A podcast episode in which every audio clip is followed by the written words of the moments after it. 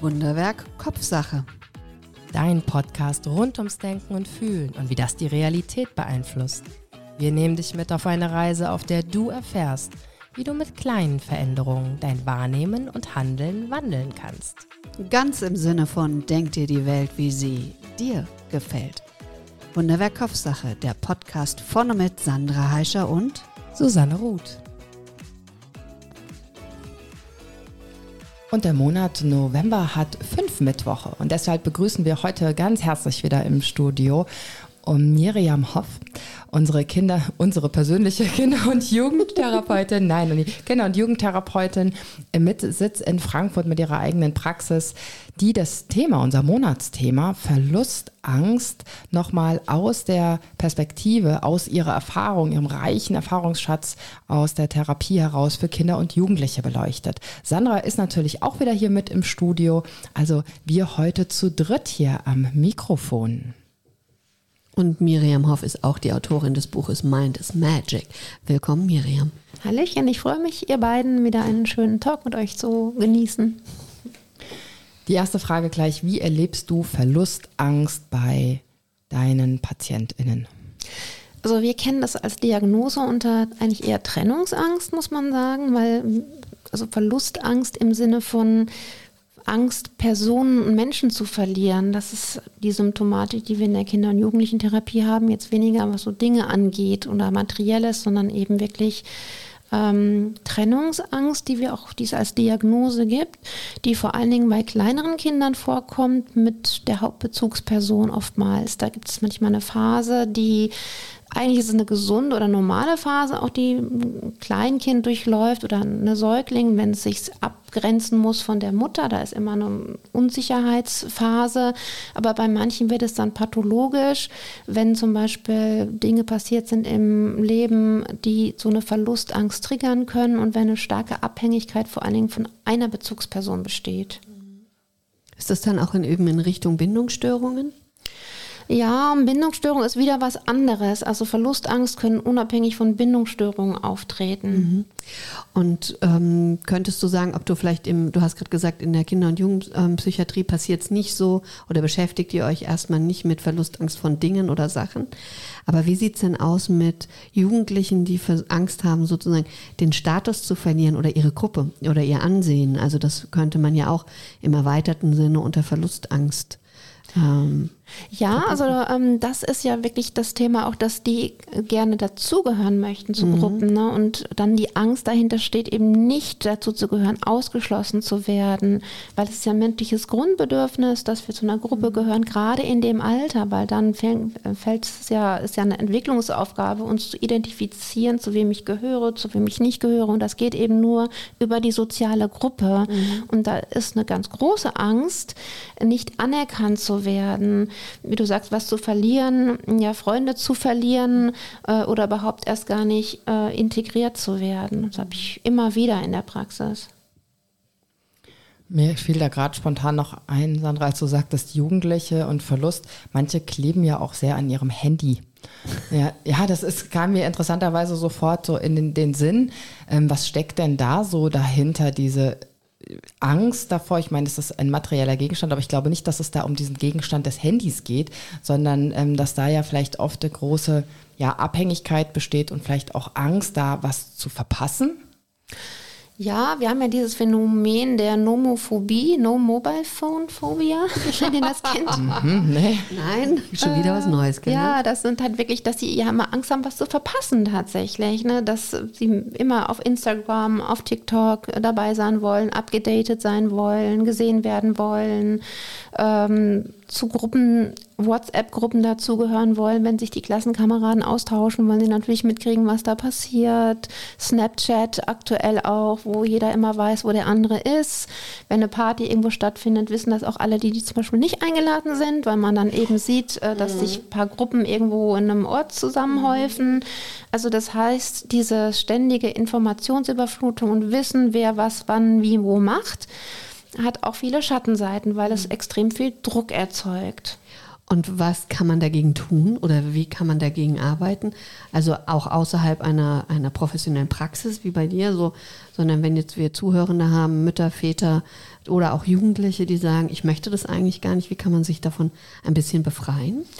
Immer wieder den Fokus auch auf das reale Leben zu legen, ne? dass man sagt. Äh, Aber ist das reale Leben nicht, wenn ich sehe, dass sich meine FreundInnen bei Snapchat äh, verklumpen?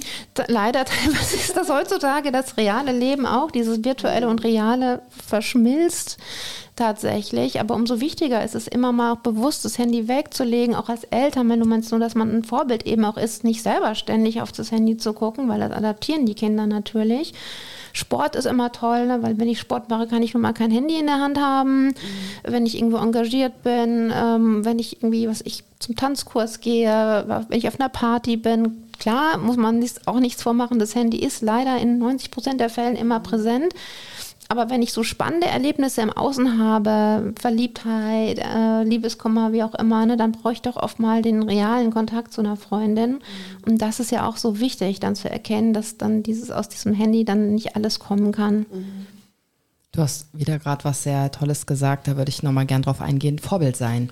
Und ich habe das tatsächlich bei mir festgestellt, dass ich ja auch sehr viel auf Social Media unterwegs bin und es für mich selbst als total nervig wahrgenommen habe, dass ich permanent diesen, allein diesen Drang, zu gucken, ob man eine WhatsApp bekommen hat oder ob irgendwie auf Social Media jemand geantwortet hat. Und ich versuche das gerade tatsächlich mit Disziplin mhm. ähm, zu reduzieren, weil ich dann wiederum auch festgestellt habe, ich bin ja gar nicht mit der Aufmerksamkeit mehr bei meinen Kindern, wenn die da sind, sondern ja immer irgendwie mit einem Teil meines Gehirns quasi auf dieses Handy. Da könnte ja was sein, worauf ich reagieren muss. Und äh, um ehrlich zu sein, da passiert nichts, auf was Eben, man gleich ja. jetzt reagieren muss.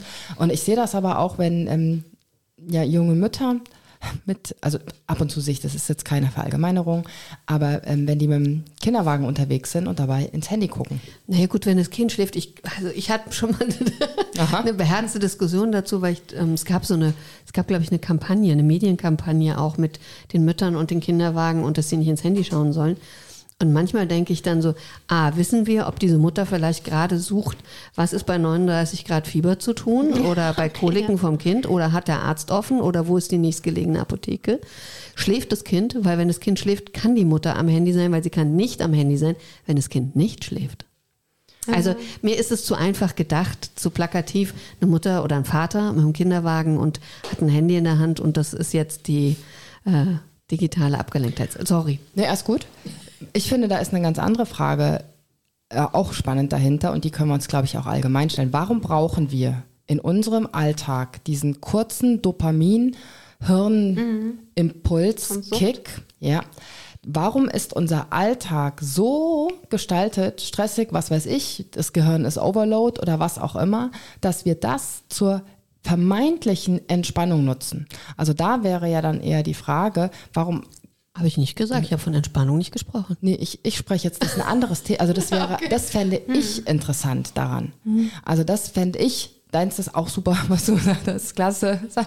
Aber das fände ich auch ähm, ganz interessant. Und wenn wir da jetzt nochmal, Miriam, auf die Gehirnentwicklung so vom Gehirn, also vom Teenager, vom Kind eingehen, ist das, glaube ich, auch tatsächlich relativ gefährlich. Ich habe letztens, ach, ich weiß natürlich nicht mehr wo, irgendeine Studie gehört, dass die Aufmerksamkeitsspanne von Kindern, da ging es um Viertklässler und auch Fünftklässler im Vergleich zu, fragt mich jetzt nicht, vor ein paar Jahren halt, dass die nachgelassen hat. Und ich schiebe das mhm. tatsächlich so ein bisschen schon auch auf diesen Gebrauch von den ähm, Handys. Jetzt driften wir gerade ganz schön ab. Aber kurz, ja. Miriam, vielleicht magst du dazu noch mal was sagen. Ja, das stimmt tatsächlich. Die werden, die Aufmerksamkeitsspanne ist immer geringer, weil sie ja auch gewohnt sind, innerhalb von kürzester Zeit knackige Informationen oder auch sehr entertaining Informationen zu bekommen. Das heißt, ne, also diese Bereitschaft, sich auf Themen, tiefe Themen einzulassen, sich länger mit Themen zu beschäftigen, sinkt, weil ja, weil das Gehirn sich daran gewöhnt, innerhalb von kürzester Zeit bunte, laute, mit Musik untermalt, kurze knackige Schnitte, auch ähm, bei den TV-Produktionen mhm. äh, ist es so, haben, haben die mir auch gesagt, die werden immer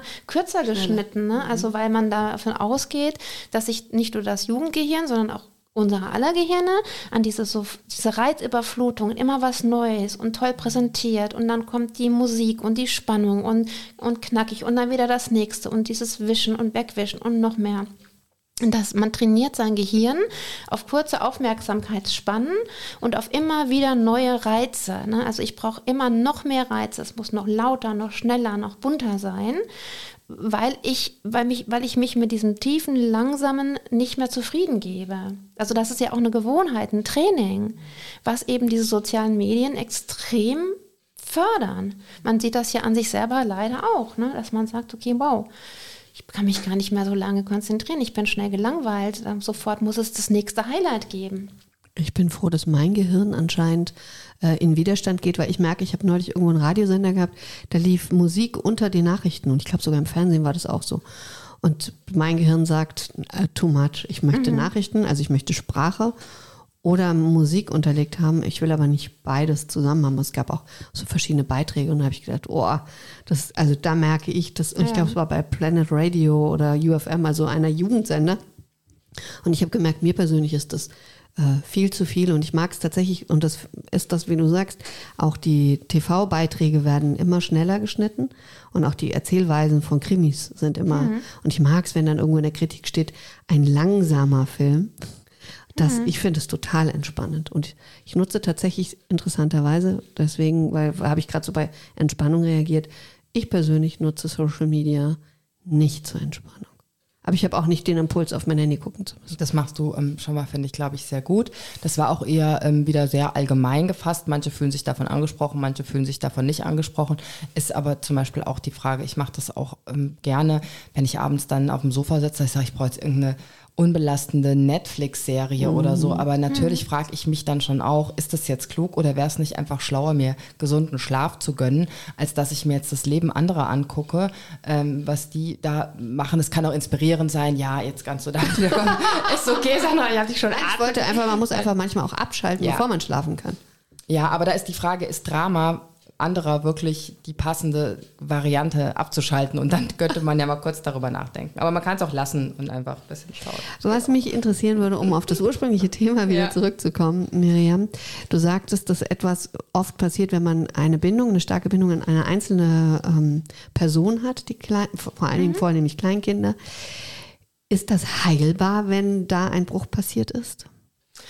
Ähm, also meinst du jetzt, warum die Bindung überhaupt erst entstanden ist? Also, nee, genau, du sagst ja, okay, die Verlustangst, mhm. Trennungsangst entsteht zum ja. Beispiel, weil es da Schwierigkeiten gibt mit der ersten Bindungsperson. So habe ich das so frei übersetzt. Ja, also es ist eben so, es wäre eine gesunde kindliche Entwicklung besteht ja in der Triangulation. Das heißt, das Kind lernt, die Mama ist Meistens ist die Mutter die erste Hauptbezugsperson, aber gelungener Entwicklungsprozess wäre es, wenn sich das Kind irgendwann zum Vater auch hin öffnen kann. Mhm. Das heißt eben triangulieren mhm. kann.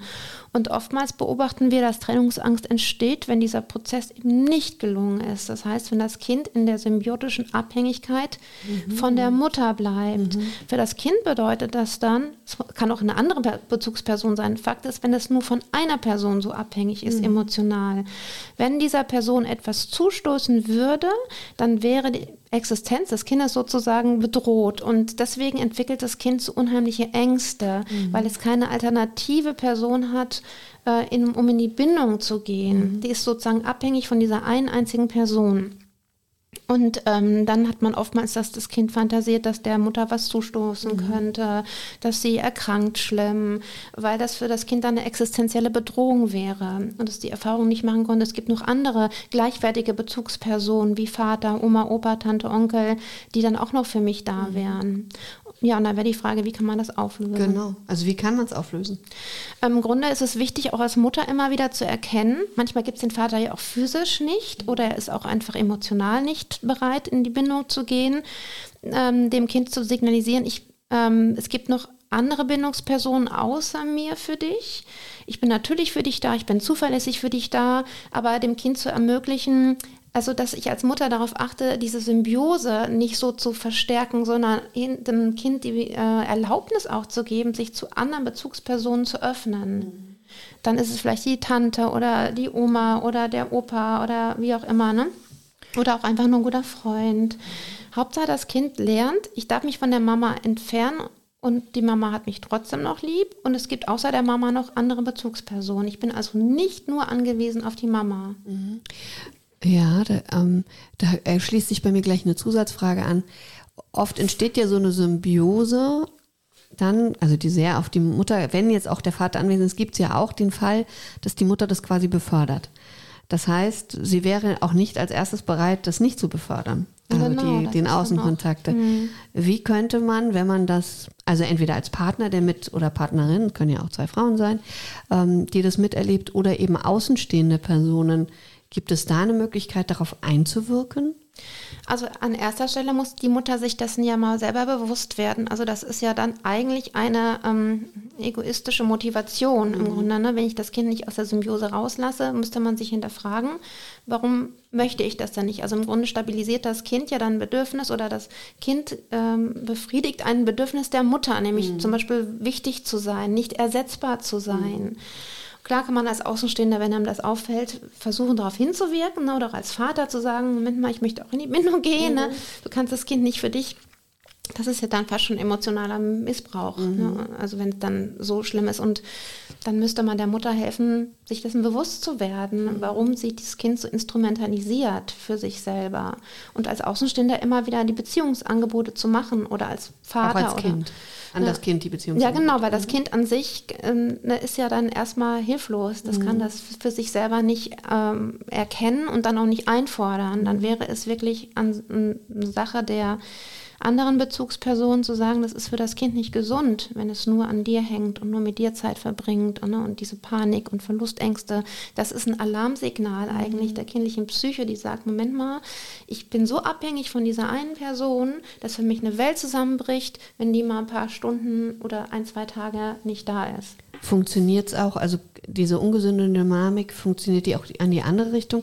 Also ich denke jetzt an zum Beispiel äh, psychisch kranke Eltern oder an Suchterkrankungen oder schwer kranke Eltern. Also dass das Kind das Gefühl hat, es muss für die andere Person da sein. Es ist die, die Person, die der anderen helfen, unterstützen, Liebe geben kann. Ist ja, auf da- jeden Fall. Ne, dass die Kinder, die, da sind wir wieder im Stichwort Parentifizierung, dass das Kind eben nicht die kindliche Rolle übernimmt und loslassen kann und sich in dieser Bindung Sicherheit wähnen kann, sondern es überlegt, oh, ich muss dem Elternteil ja was geben. Ich muss eben präsent sein, mich kümmern, mich sorgen, da sein. Auch das ist ungesund für die Entwicklung von einem Kind. Und ähm, deswegen gibt es das auf jeden Fall. Das ist ja aber dann eben ja in dem Sinne wieder eine andere ähm, Diagnose. Das ist jetzt, würde ich nicht sagen, Trennungsangst, sondern das ist eher eine veran ungesunde Verantwortungsübernahme des Kindes, was es überfordern muss. Also eine Parentifizierung. Ich gehe in eine Elternrolle rein. Habe vielleicht auch Hemmung, mich von dem Elternteil zu trennen, weil ich denke, dass dem, dass es der Elternteil ohne mich es nicht schaffen könnte. Was ja dann auch wieder eine gewisse Art von Verlustangst wäre, wenn ich zum Beispiel Ja. sage, ich mache das jetzt und habe dann Angst, dass meine Mutter sich umbringen könnte oder oder, dann Ja, ist das ja letztendlich im, auch im wieder, anderen ne? Sinne auch Mhm. wieder mit drin. Mhm. Susanne, bist du unruhig? Ja, ich habe ähm, dreimal versucht, was zu sagen, Oh, Äh, kam aber nicht ins Wort, weil du immer was an, gesagt hast, macht Entschuldigung. nichts, ist kein Problem. Ich kann ja warten. Erstens finde ich das mega beeindruckend, wie unser Gehirn und unser System, Triangulierum heißt es, ne? Triangulierung, ja. genau. Das macht, dass wir überleben. Dass man nicht eine Person hat, von der man abhängig ist. Ich habe wieder an die Steinzeit gedacht und habe gedacht, wie das da ist, wenn ich nur von einer Person abhängig wäre, auch emotional und natürlich auch ähm, physisch. Das würde vielleicht nicht funktionieren. Wie schlau unser, unsere Entwicklung ist, finde ich einfach mega beeindruckend. Und die zweite Frage wäre jetzt, in welchem Alter ist das denn? Also in welchem Alter prägt sich das denn? Beziehungsweise die Frage, wann als Mutter, in welchem Alter kann ich das denn auch ähm, falsch machen? Also hier muss man wieder sagen, es ist nicht unbedingt so, dass die Mutter die einzige, äh, die erste wichtigste Bezugsperson ist. Es kann natürlich auch ein Vater sein oder jemand anders. So die ersten, das erste Jahr nennen wir, es ist so diese, um, diese symbiotische Phase, wo das Kind von dieser Hauptbezugsperson abhängig ist. Meistens ist es eben die Mutter, vor allen Dingen, wenn man noch stillt, ähm, dass das Kind eben von der Mutter das, dieses Urvertrauen bekommen muss und zu sehen muss, lernen muss, wenn ich ein Bedürfnis habe, wird es befriedigt. Ich bekomme Essen, Trinken, ich bekomme Nähe, ich werde wahrgenommen, körperliches äh, behütet sein. Ne? Und in, das ist diese symbiotische Phase und danach ist entwicklungspsychologisch eigentlich auch die Aufgabe, dass die Mutter lernt loszulassen und das Kind lernt, ich darf mich auch einer anderen Bezugsperson, dem Vater oder der Partnerin oder der zweiten Mama zuwenden, ähm, um sozusagen dann diese Welt explorativ zu erfahren. Ne? Also ich entferne mich von der ersten Bezugsperson, mache Erfahrung, es fängt mich eine andere Bezugsperson im Außen auf. Das ist eine gute Erfahrung für das Kind äh, und es steigert dann die Lust, mich weiter in der Welt zu, zu, die Welt zu explorieren.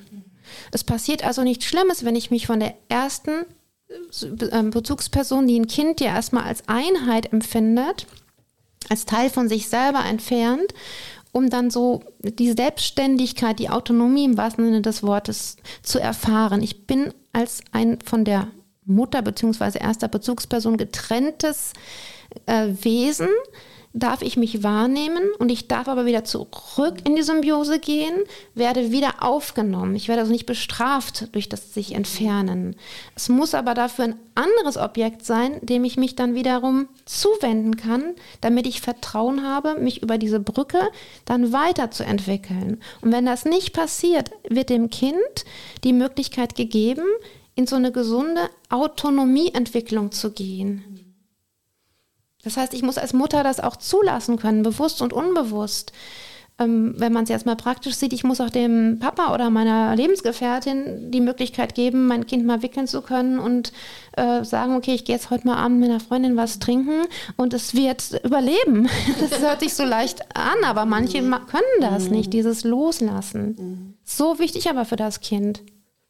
Und später für die Jugendlichen auch wieder. Daran denke ich dann in der nächsten Reflexion, wahrscheinlich weil ich gerade Teenager-Mom bin, dass ich denke, also gerade als du gesprochen hast, habe ich gedacht, ich habe das Gefühl, diesen Prozess durchleben wir gerade wieder. Nochmal, ja. ja. Das ist tatsächlich wirklich so, ne? weil wir haben dann die richtige, die zweite große Autonomieentwicklung, mhm. die Abkapselung von der Ursprungsfamilie. Mhm. Und auch da muss ich dem Kind signalisieren, das ist okay, du darfst dich entfernen, du darfst auch wieder zurückkommen. Ne? Es gibt keine Bestrafung, wenn mhm. du dich entfernst. Und ich auch an mir arbeite, an meinem Bedürfnis festzuhalten und aber zu sagen, okay, unter Abwägung aller Gefahren lasse ich dich trotzdem deinen Weg gehen. Und was ist, wenn jetzt gerade in dieser zweiten Autonomiephase im jugendlichen Alter äh, man merkt, die oder der Jugendliche hat Angst, sich hm. zu entfernen, hat Angst, in die Selbstständigkeit irgendwie ein Stück rauszugehen. Wie würde sich das bemerkbar machen? Wahrscheinlich, dass die Person viel zu Hause ist, aber wie kann ich das unterstützen? Wie kann ich das ähm, fördern, dass dort eine gesunde, ich habe es in Anführungszeichen gesetzt, Entwicklung stattfinden kann? Ja, wenn das Kind diese Angst zeigt, gehen wir davon aus in der Psychotherapie, dass eben in diesen ersten Jahren ähm, etwas nicht ganz so optimal gelaufen ist. Sonst, es muss ja einen Grund geben, warum es nicht so gerne exploriert. Ein gesunder, stabiler Jugendlicher, der möchte ja gerne nach draußen gehen, der möchte explorieren, der möchte sich entfernen von der Ursprungsfamilie. Also müsste man erstmal gucken, was sind denn da eventuell die bewussten oder auch unbewussten Ursachen? Welche Erfahrungen hat das Kind gemacht im individuellen Fall? Vielleicht Vielleicht ist ein Elternteil erkrankt, vielleicht das Kind Verlust oder Todes, äh, vielleicht ist jemand gestorben, vielleicht ist es aber auch so, dass das Kind im Außen keine Akzeptanz gefunden hat oder Mobbing-Erfahrungen gemacht hat. Also da müsste man wirklich individuell gucken, warum zeigt das Kind ein nicht altersentsprechendes, äh, also ne, nicht das Autonomieverhalten, was eigentlich altersentsprechend wäre. Wovor hat es Angst, wäre ja die nächste Frage willst vielleicht nicht Frau oder Mann werden. Ähm, es gibt so tausend Gründe, ne? Äh, fühlt es sich überfordert von, von Erwartungen der äh, Außenwelt. Also da müsste man wirklich im individuellen Familiensystem gucken. Ne? Oder wie gesagt, gibt es äh, Verlusterlebnisse, gibt es äh, Todesfälle, gibt es Erkrankungen innerhalb der Familie, weswegen das Kind sich unbewusst in dieser Verantwortungsrolle noch sieht. Na, warum das Kind sich nicht traut, sein eigenes Leben zu leben, sondern zum Beispiel noch in der Parentifizierung ist, denkt, ich kann die Mama oder den Papa nicht alleine lassen, weil die haben ja kein Leben ohne mich. Mhm. Und ähm, also ich glaube, dass äh, natürlich hast du mit allem recht, was du sagst, aber für viele, die vielleicht jetzt zuhören, ist es so, dass, dass man dann sagt, ähm, ja, das ist schön, aber ich kann ja nicht jedes Mal gleich zur Therapie laufen. Was ist, wenn ich eben erlebe, mein Teenager zu Hause geht nicht so richtig vorwärts? Was kann ich in kleinen, sanften Schritten tun, erstmal, bevor es vielleicht so, also vielleicht sozusagen direkt am Anfang, wenn ich merke, da, da kommt ein Zögern, sich raus der Welt zu öffnen. Mhm. Kann ich irgendwas als Elternteil tun, ähm, was das fördert, bevor ich sagen muss, jetzt müssen wir ganz tief schauen? Also ich denke schon immer wieder die Möglichkeiten anbieten, dem, Kind, weiß ich, ein Sportangebot, äh, du sagen, du, eine Freundin kann übernachten, selber auch hier wieder als Vorbild vorangehen, selber einen Freundeskreis zu haben, weil das Kind einfach adaptiert, was sieht jeden Tag. Ne? Wenn die Eltern auch in ihrem stillen Kämmerlein alleine sitzen, wird es sich anders verhalten, als wenn jedes zweite Wochenende rauschende Partys gefeiert werden. Jetzt mal im übertriebenen Sinne. Ne? Also auch zu erleben, wie schön Freundschaften sein können, äh, dass ich als Mama mit meiner Freundin Dinge unternehme, mich unterhalte oder mit meinem Freundeskreis, dass ich in einen Sportverein gehe. Also wenn das Kind sieht, ich habe Mama und Papa haben im Außen durch Freunde tolle Erlebnisse und das bereichert das Leben, wird es das auch positiv irgendwann adaptieren. Aber was auch noch ein Fall ist, da hatte ich gerade letztens auch eine Mutter, manchmal ist es auch ein Phänomen, dass Kinder sich in der Vorpubertät oder frühen Pubertät erstmal zurückziehen, erstmal in so eine wie so eine ähm, Kokon? Ja, wie in so ein Kokon gehen, bevor sie dann wirklich zu dieser Schmet zum Schmetterling werden. Mhm. Und manche sind dann Eltern so panisch, denken, oh Gott, mein Kind ist ein Einzelgänger, wie, es kann da nicht sein. Und dann sage ich immer, das habe ich auch selber erlebt, äh, das ist eine normale Phase. Dann sammeln die nochmal Kraft und sind nochmal ein bisschen regressiv in diesem fast schon kindlichen wieder, ähm, weil sie so kurz vor dem Ausbruch sind, ne? wie so ein kleines Vögelchen, was dann irgendwann lernt zu fliegen, muss erstmal Kraft sammeln und äh, Energie, bevor es dann von sich aus Lust hat, in die Außenwelt zu gehen. Deswegen würde ich es nicht zu früh in die Panik verfallen und dem Kind nicht suggerieren, oh Gott, du bist Außenseiter und du bist arm dran und um Himmels Willen, jetzt mach doch mal, ne? Sondern oftmals, wenn das Kind keinen Leidensdruck zeigt, sondern eigentlich ganz glücklich ist und auch keine Veränderungen weder im Schlafverhalten noch im Essverhalten noch sonst wie halt an die Schule regelmäßig geht und da gut integriert ist, würde ich das in der frühen Pubertät erstmal auch als normales Rückzugsverhalten interpretieren. Wann ist die frühe Pubertät?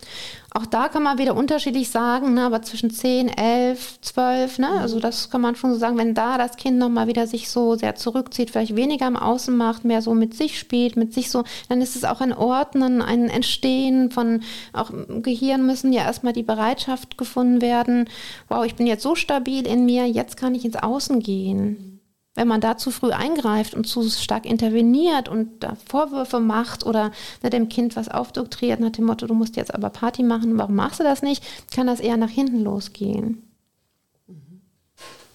Ja, ich höre ganz gespannt und aufmerksam zu. Ähm, toll, wie du das wieder so detailliert darlegst und was mir ja immer wieder gefällt, ist auch so ein bisschen erstmal erstmal durchatmen, ne? erstmal gucken, wie ist denn das jetzt, bevor man dann sagt, okay, und jetzt muss ich mir ähm, vielleicht Hilfe suchen, weil wir alleine nicht mehr zurechtkommen. Also wirklich mhm. schön. Ja, ich habe mich bewegt, deswegen hat ja. Susanne sofort die, die, die, Pausen zwischen den Worten verlängert. Ja, ich habe gerade gedacht, mit dem Vorbild sein, da bin ich ja auch ganz bei dir. Und manchmal habe ich das Gefühl, geht es genau ins Gegenteil. Also ähm, sowohl bei uns, also meine Mutter zum Beispiel mag Besuch nicht so gerne. Also sie mag Besuch, aber Partys und diese ganzen Sachen waren nicht besonders viel bei uns. Und sowohl, und sie ist, also sie ist sehr, war immer sehr angestrengt. Also sie stresst es, wenn sie Gäste hat. Und mein Bruder und ich, wir sind beide gerne Gastgeber geworden. Also tatsächlich, obwohl wir das so erlebt haben, sind wir dann in die andere Richtung gegangen. Und ich weiß, bei meiner Tochter hatten wir irgendwann eine Phase, da haben wir sehr viel, glaube ich, Besuch und Freunde da gehabt. Und sie kam schon abends so ungefähr, hat sie gesagt, wer kommt denn heute? Und, ähm, und sie selbst ist ins Gegenteil gegangen. Also sie mag lieber mit Einzelpersonen sein als mit Gruppen. Hm. Und ähm, das ist ja auch ganz spannend, dass, dass es auch da, dass sie in, in die andere Richtung geht. Also sie, sie mag das auch. Also wenn wir zu lange nichts machen, fragt sie, wann feiert ihr denn mal wieder? Aber sie, sie selbst will es nicht. Also sie geht wieder so in die Rolle gefühlt von meiner Mutter ja, hinein, dass sie ne? nicht hm. so so lieber mit einer Person. Wenn ich frage, wie willst du deinen Geburtstag feiern, dann sagt sie mir quasi fünf feiern, weil sie mit jeder einzeln irgendwas unternehmen will. Mit der will ich ins Schwimmbad, mit der will ich dahin, darf ich das machen. Statt dass sie sagt, so einmal alle zusammen. Mhm. Aber auch hier ist ja wieder der Punkt, wenn sie keinen Leidensdruck hat, mhm. ist das ja ihr individueller Typ. Ne? Mhm. Ne?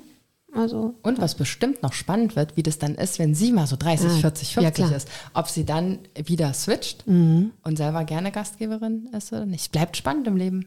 Ja, Gott sei Dank. Ja, du hast das Buch von Miriam in der Hand, Susanne. Ja, und zwar, ich habe das Buch Mind is Magic von Miriam Hoff in der Hand, das hast du ja geschrieben. Und da sind ganz viele kleine, wirklich praktische Tipps und Tools hast du es genannt, ähm, die man wirklich sofort machen kann. Das finde ich total schön, die auch nicht lang dauern. Also das ist jetzt nicht, du musst erst mal 50 Seiten lesen und dann kommt die Übung. Und da hast du eine Übung, die mir jetzt bei dem Thema ähm, die überflüssige halt Tools, die überflüssige Ängste aus dem Leben kicken, hast du es genannt. Und zwar die Schmetterlingsumarmung. Ah, ja. Ich liebe Essen Schmetterlinge, von daher habe ich mich sofort angesprochen gefühlt. Und ich habe das dann einmal rausgesucht. Das Schöne ist, da gibt es auch so ein Bildchen, wo man sich quasi selbst umarmt, also die rechte Hand auf das link, auf die linke Schulter, die linke Hand auf die rechte Schulter, dass man sich erstmal spürt, wie man sich selber berührt. Und dann hast du das auch schön wissenschaftlich erklärt, dass das die rechte und linke Gehirnhälfte verbindet, weil wir die Arme ja über Kreuz haben. Und dann geht es ein bisschen so um so ein Tappen, dass man sich selbst wie so ein bisschen klopft, so aufs Schlüssel Schlüsselbein oder auch mit den ähm, Füßen kann man so auf den Boden tappen, dass man wieder spürt. Und das finde ich total schön, dass wenn man in so einer Angst drin ist, braucht man ja was, was nach Möglichkeit sehr schnell hilft. Da kann man ja nicht erst gucken, wo gehe ich jetzt zum Therapeuten oder so, wo finde ich den jetzt, sondern man hat ja jetzt in diesem Moment Angst. Und dass das eine ähm, tolle Übung, Schmetterlingsübung heißt die. Wie sind deine Erfahrungen mit dieser Übung in der Anwendung? Hast du da schon Rückmeldungen bekommen? Ja, das ist wirklich eine super schöne Übung, weil sie eben, wie du sagst, so schnell und effektiv und immer eingesetzt werden kann. Ich kenne das, das diese bilaterale Stimulation, die wir eben auch in der Traumatherapie immer machen, wirkt auch in einem akuten Panikanfall. Also ähm, wenn ich ähm, etwas brauche, wo ich mich sofort runterbringen kann. Wie du eben schon gesagt hast, durch diese Schmetterlingsumarmung umarme ich mich selber und gebe mir zum Beispiel dann auch in dem Fall der Trennungsangst, erinnere ich mich an eine mütterliche Umarmung oder eine, eine väterliche Umarmung. Und durch dieses Tapping rechts, links, rechts, links beruhige ich mich durch diese Vorhersehbarkeit. Nach rechts kommt links, nach links kommt rechts und ich konzentriere mich darauf. Also ich habe sowohl körperlich als auch kognitiv als auch emotional durch die Umarmungserinnerung ganz viele positive Anker, die mich von dieser negativen Emotion Angst wegbringen. Und das kann ich auch noch schön kombinieren, indem ich nach rechts und links noch so schaukele. Also Schmetterlingsumarmung plus Schaukeln, das kommt auch bei meinen Patienten immer sehr gut an, weil auch dieses Schaukeln A haben wir wieder die bilaterale Stimulation rechts, links. Und B erinnert das natürlich als an die Säug als Säugling wird man ja auch in der Beruhigung schön geschaukelt. Und da haben wir ganz tiefe, ganz alte Erinnerungen, die das dann, ähm, die dann in so einen ganz tiefen Beruhigungszustand uns bringen. Ah, schön, ich denke gerade, ich kannte einen Jugendlichen, der hat irgendwann in der Pubertät tatsächlich angefangen, und zwar stundenlang quasi vor und zurück zu schaukeln, hat dabei immer Sachen hochgeworfen. Und ich glaube tatsächlich, so wie du sagst, es war auch eine Art der Beruhigung dann in dem Moment. Mhm, ja, so eine also ist ein ganz normaler Erwachsener geworden, aber tatsächlich hat er das damals sehr exzessiv gemacht. Ähm, ja. Nochmal zum Schaukeln. Ich erkenne, ich erkenne, Gott, ich kann nicht mehr reden hier. Ich kenne das aus der ähm, Meditation, wenn ich wirklich tief entspannter sitze, dass ich beginne, entweder so ganz bisschen vorrück oder rechts, links, selten sogar mal kreise und das dann natürlich auch diesen meditativen Zustand ähm, ein bisschen verstärkt. Und da kenne ich das auch her, dieses, ja, dieses sanfte, angenehme Schaukeln. Hm. Also, ich werde heute irgendwann noch mit der Schmetterlingsumarmung auf dem Sofa sitzen. Ich weiß es. ich ähm, habe noch eine Frage zu dem, was du vorhin gesagt hast. Du hattest mal gesagt, dass ähm, die Kinder sich in so eine Fantasie hineinsteigern. Was ist, wenn jetzt dieser Person was passiert? du hattest es im Kontext mit, wenn das eventuell zu symbiotisch war oder eben auch was äh, passiert ist. Ist es nicht auch Bestandteil einer relativ normalen Entwicklung, dass man in irgendeiner Phase seines Lebens fast alle Kinder diese Ängste mal nachts im Bett liegen, oh Gott, was ist, wenn Mama, Papa sterben, krank werden, Autounfall haben? Ja, letztendlich klar, das Gehirn reift, ne? Die Kinder erkennen mehr und mehr, dass das Leben auch Bedrohung hat, mhm. ähm, auch allein durch Erzählungen oder durch in ähm, der Verwandtschaft, Bekanntschaft, dass Leuten was passiert. Es ist schon ein Stück weit normal, ne, dass Kinder auch die Frage stellen, zum Beispiel nach dem Tod, nach der Endlichkeit, nach Erkrankung Erinnerungen, sie reflektieren, was wäre, wenn, weil als Kind ist man natürlich abhängig von den Eltern und wenn dann was mit den Eltern wäre, wäre es immer bedrohlich für das Kind. Ähm, aber da ist es eben wichtig, wie gehe ich damit um als Elternteil? Bin ich offen, transparent oder versuche ich was zu vertuschen? Weil das merken dann die Kinder natürlich auch. Das ist ja an sich nicht pathologisch, ne? also einfach ganz normal. Man reflektiert sich, okay, ne, Oma ist erkrankt oder von meiner Freundin ist, keine Ahnung, das Haustier gestorben, ne? was könnte das auch bei uns, könnte uns das auch passieren, dass man dann die Ängste des Kindes dem Kind Raum gibt, es zu sagen und auch das ehrlich beantwortet, dass es eben Endlichkeit gibt, aber auch gleichzeitig immer sagt, dass eben kein Grund jetzt besteht, hoffentlich dann zur Sorge, also das Kind aber auf jeden Fall auch die Sorgen ähm, wahrnehmen lässt, um auch vielleicht mal Möglichkeiten gibt, es auszudrücken, in Zeichnungen zum Beispiel, ne? oder ähm, dass dass das Kind ruhig seine Sorge erzählen darf oder man dann gemeinsam Geschichten erzählt, aber die dann zu einem schönen Ende gemeinsam bringt, dass dann doch irgendwie derjenige wieder gerettet wird oder also dass man das so, ja, also dem Kind Raum gibt für die Ängste, die Ernste ernst nimmt, aber nicht dramatisiert, sondern offen und ehrlich das mit dem Kind, kind in kindlicher Sprache erklärt, wie denn die Situation in der Regel ist. Dass man, dass man die Verantwortung des Kindes ähm, abgibt und sagt, okay, ich als Eltern habe es im Griff, wir sorgen dafür, du brauchst dir da keine Sorgen zu machen, keine Ängste entstehen, dass keine Ängste entstehen. Da gibt es ja auch gute Kinderbücher dazu. Ich weiß, dass wir damals gekauft haben, also als so ein bisschen was passiert ist, da hatten wir dann die schönsten Beerdigungen der Welt. Das mhm. ist ein ganz ähm, in Anführungsstrichen niedliches Buch, das sich mit da Tod von Haustieren mhm. beschäftigt und dass die, die Kinder quasi dann ein Business draus machen und ähm, anbieten, äh, Haustiere zu beerdigen. Also das ist eben, mhm. dass man mhm. merkt, sie beschäftigen sich so, und, und, eine Maus auf dem Feld, die sie finden und und und und ähm, sich tatsächlich auch mit dieser Endlichkeit zu beschäftigen in einer anderen Art. Also das fand ich total angenehm. Ich weiß gar nicht mehr, wie das andere hieß. Wir hatten noch ein sehr gutes auch, wo es dann eben auch darum geht, ähm, an, nicht nur mit, also nicht, dass es am Ende gut ausgehen muss, sondern dass man tatsächlich auch mit dem Tod weiterleben kann. Mhm. Also dass sowas auch passieren kann und dann kann man weitergehen. Also tatsächlich für Trauer, weiß ich damals, ähm, hatten wir ein paar gute Kinderbücher auch an der Hand.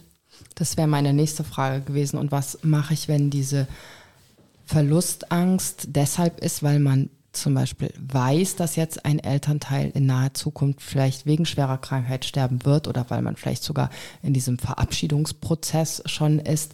Wie gehe ich damit als mhm. Außenstehender? Wie kann ich da diese Angst, ja, mir fehlt da gar nicht das richtige Wort für ein, was ich dazu sagen. Also wie kann ich damit umgehen?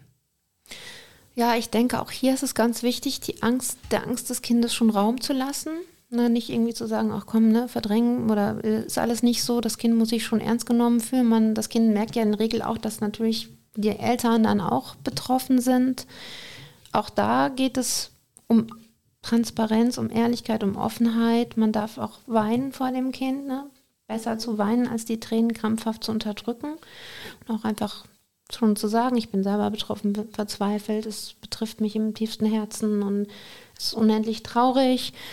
Ähm, aber ja, ich meine, das ist wirklich immer ein schweres Thema, ne? aber da einfach auch zu gucken, dem Kind, das Kind nicht zu sehr mit zu belasten, dass das Kind möglichst sein Leben weiterleben kann, Freunde treffen, spazieren gehen, Sport machen, Spaß haben darf, ne, dass das Kind auch lernt, okay, wir sind, es gibt Momente, da sind wir in der Trauer und der Traurigkeit und auch in der Verzweiflung, aber es gibt auch wieder Momente, da geht das Leben weiter, da machen wir unseren Alltag weiter und es gibt auch einen danach und ein währenddessen, dass das nicht, also das nicht äh, unterdrückt werden muss, dass man keine, auch als Kind keine Schuldgefühle haben muss, dass man, wenn man lacht und auf einem Kindergeburtstag ist, während zum Beispiel ein Elternteil oder ein Großelternteil im Krankenhaus liegt, ne, dass es nicht ein Entweder-Oder ist. Ja, das hast du toll gesagt, weil ich glaube, das ist ganz wichtig, dass diese Gleichzeitigkeit äh, gelernt werden sollte und darf, weil oft wir es Erwachsene nicht gelernt haben. Also ich erlebe es oft, dass du äh, in, in trauernden Momenten und wenn dann jemand lacht, dass, dass dieses, oh Gott, äh, jetzt hatte ich einen guten Moment und muss hm. mich dafür schämen. Und ich glaube, natürlich ist es umso wertvoller, wenn man die Chance hat, das als Kind schon irgendwie zu lernen, dass es eine Gleichzeitigkeit von, im Leben gibt von guten und schlechten und von schweren und, und leichten Momenten tatsächlich. Hm. Ja, so Trauer ist ja an sich auch ein Prozess, der kommt ja mal so in Wellen, ne? der ist ja nicht immer gleich da. Mhm. Und das ist ja auch, das ist ein, ein, das Gefühl Trauer ich kann mal tief traurig sein und dann wirklich auch weinen müssen und dann darf ich aber auch wieder in meinen Job gehen oder eine Freundin besuchen und auch Spaß haben.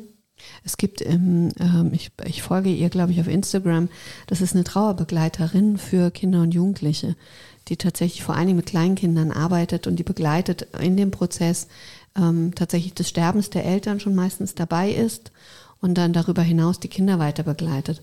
Und es ist oft so, wenn ich ihre Sachen lese, das sind, sie erzählt immer diese Geschichten von den Kindern und das ist schön und schwer gleichzeitig. Und das ist ein sehr, sehr feinfühlig und sie lässt genau diesen Raum für all das, was da ist, dass sie sagt, das kann, kann das eine sein und sie geht dann auch teilweise eben in das, was du gesagt hast, Bilder malen, ins Künstlerische, einfach das auch nochmal auf eine andere Art auszudrücken. Mhm. Also das finde ich auch sehr wertvoll ähm, und eine bemerkenswerte Arbeit, ja, genauso wow. wie, wie in den, finde ich, mit den Kinderhospizdiensten. Da ist es ja auch so, die haben, ähm, du hattest sie, glaube ich, schon mal in einer deiner Radiosendungen, Susanne. Ähm, das finde ich auch eine irre Aufgabe.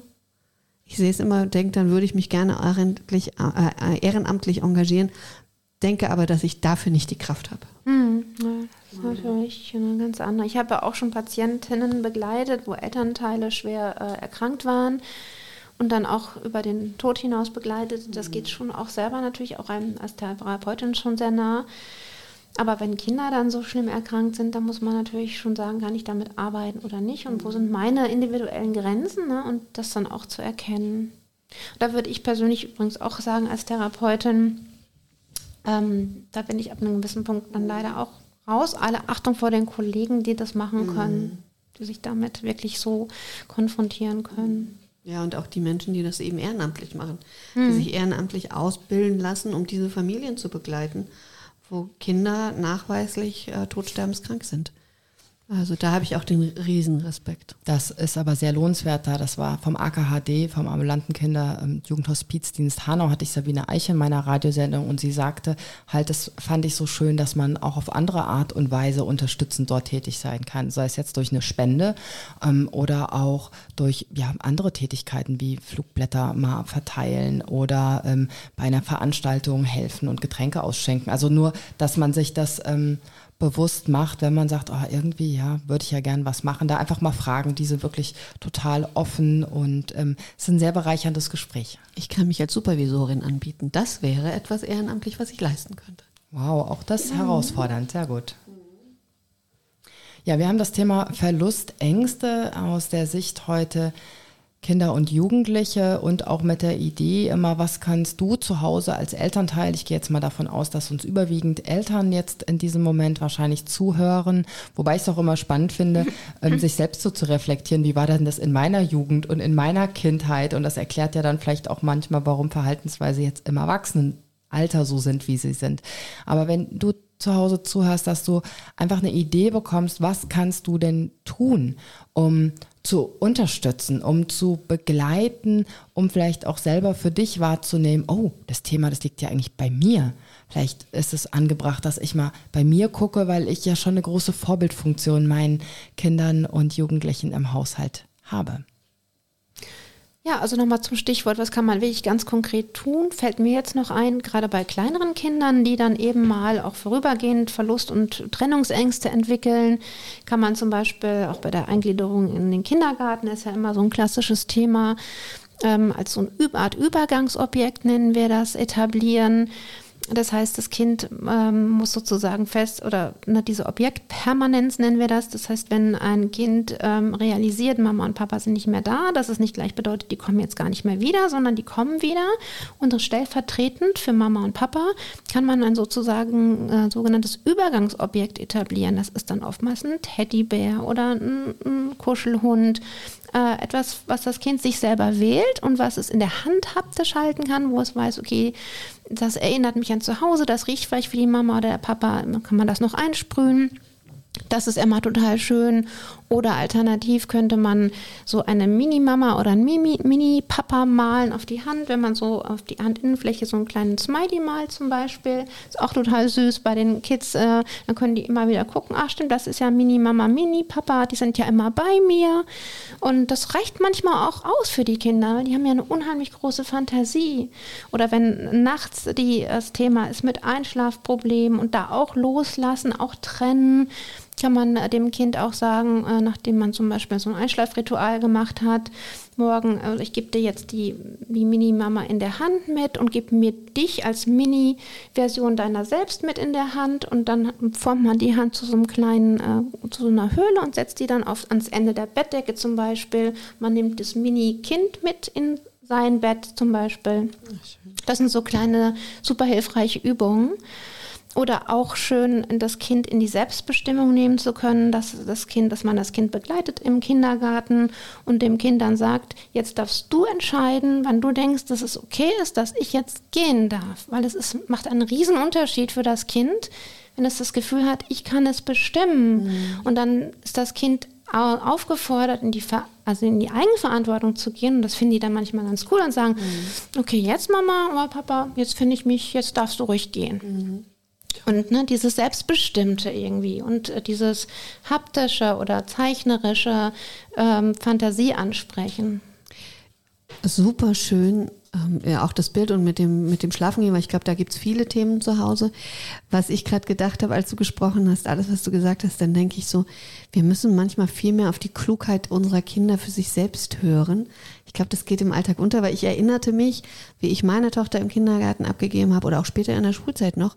Und ganz oft hat sie was von mir eingefordert. Und ich glaube, das war genauso, wie du es sagst. Sie hat dann gesagt, ich möchte jetzt deinen Schal haben. Mhm. So zum Beispiel. Oder ähm, hast du noch, hast du noch was unterm Pulli, weil ich will jetzt deinen Pulli.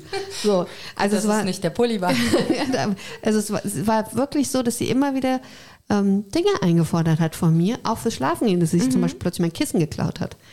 Und, ähm, und da habe ich dran gedacht, weil, also ich erlebe das oft, dass dann Eltern anfangen zu diskutieren. Nein, kriegst du nicht und so. Und ich hatte dann irgendwann, als ich das Muster bei ihr erkannt habe, habe ich immer schon einen zweiten Schal im Auto gehabt und habe den, den ich eigentlich anziehen wollte, damit er zu meinem Outfit passt, den habe ich nicht getragen, sondern ich habe einen anderen getragen, von dem ich wusste, ah, ja, ich kann ihn guten Herzens abgeben. Sie mhm. fühlt sich wohl damit und ich habe das, was ich eigentlich will im Auto. Also ich muss nicht zwischen meinen und ihren Bedürfnissen unterscheiden, sondern kann, das war mein Trick, um damit extrem gut umgehen zu können.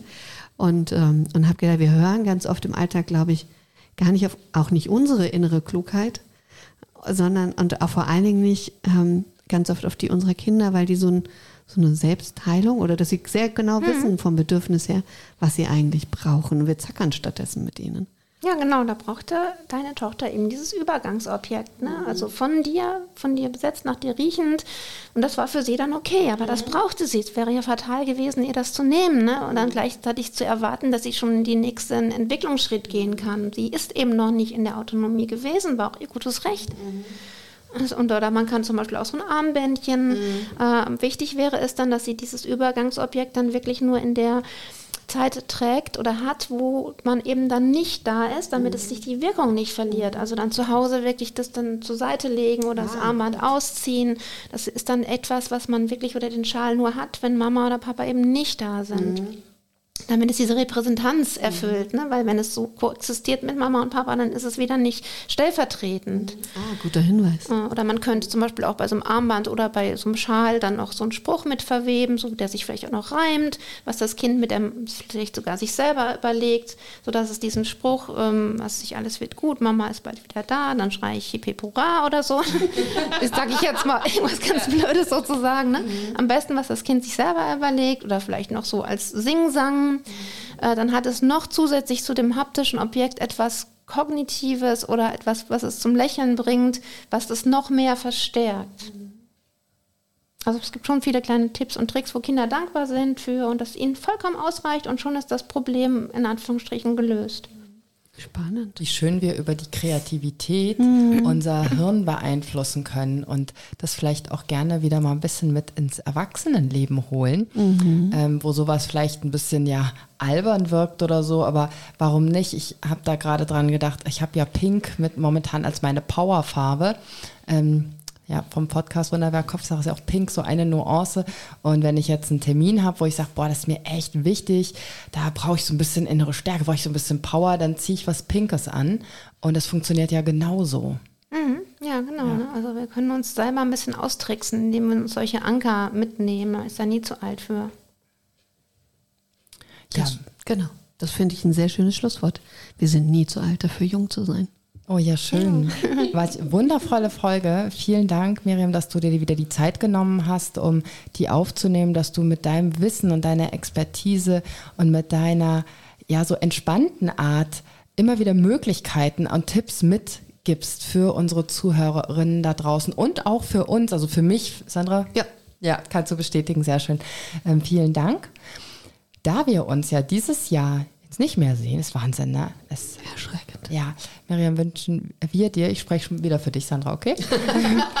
wünschen wir dir einen wundervollen Start ins neue Jahr und bedanken uns also wirklich ganz von Herzen. Wir lassen so eine imaginäre Konfettikanone hier Juhu, starten. Ich sehe sie. Blitze.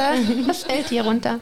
dass du unseren Podcast bereicherst, dass du eine, ganz fest hier mit uns quasi Co-Host bist und immer wieder zu uns kommst und für unsere Zuhörerinnen da bist. Vielen, vielen Dank dafür. Genau, vielen, vielen, vielen Dank. Ich freue mich und danke euch, dass ich dabei sein darf. Ist immer wieder sehr schön, sehr, sehr äh, unterhaltsam und es geht so wie ein Freundin-Gespräch. Man merkt gar nicht, dass vielleicht noch Zuhörer hoffentlich dabei sind. Danke für dein Interesse. Wenn es dir gefallen hat, abonniere, kommentiere und like diese Folge. Und wenn du meinst, sie darf kein Geheimnis bleiben, teile sie, wo immer sie zu teilen ist. Dankeschön.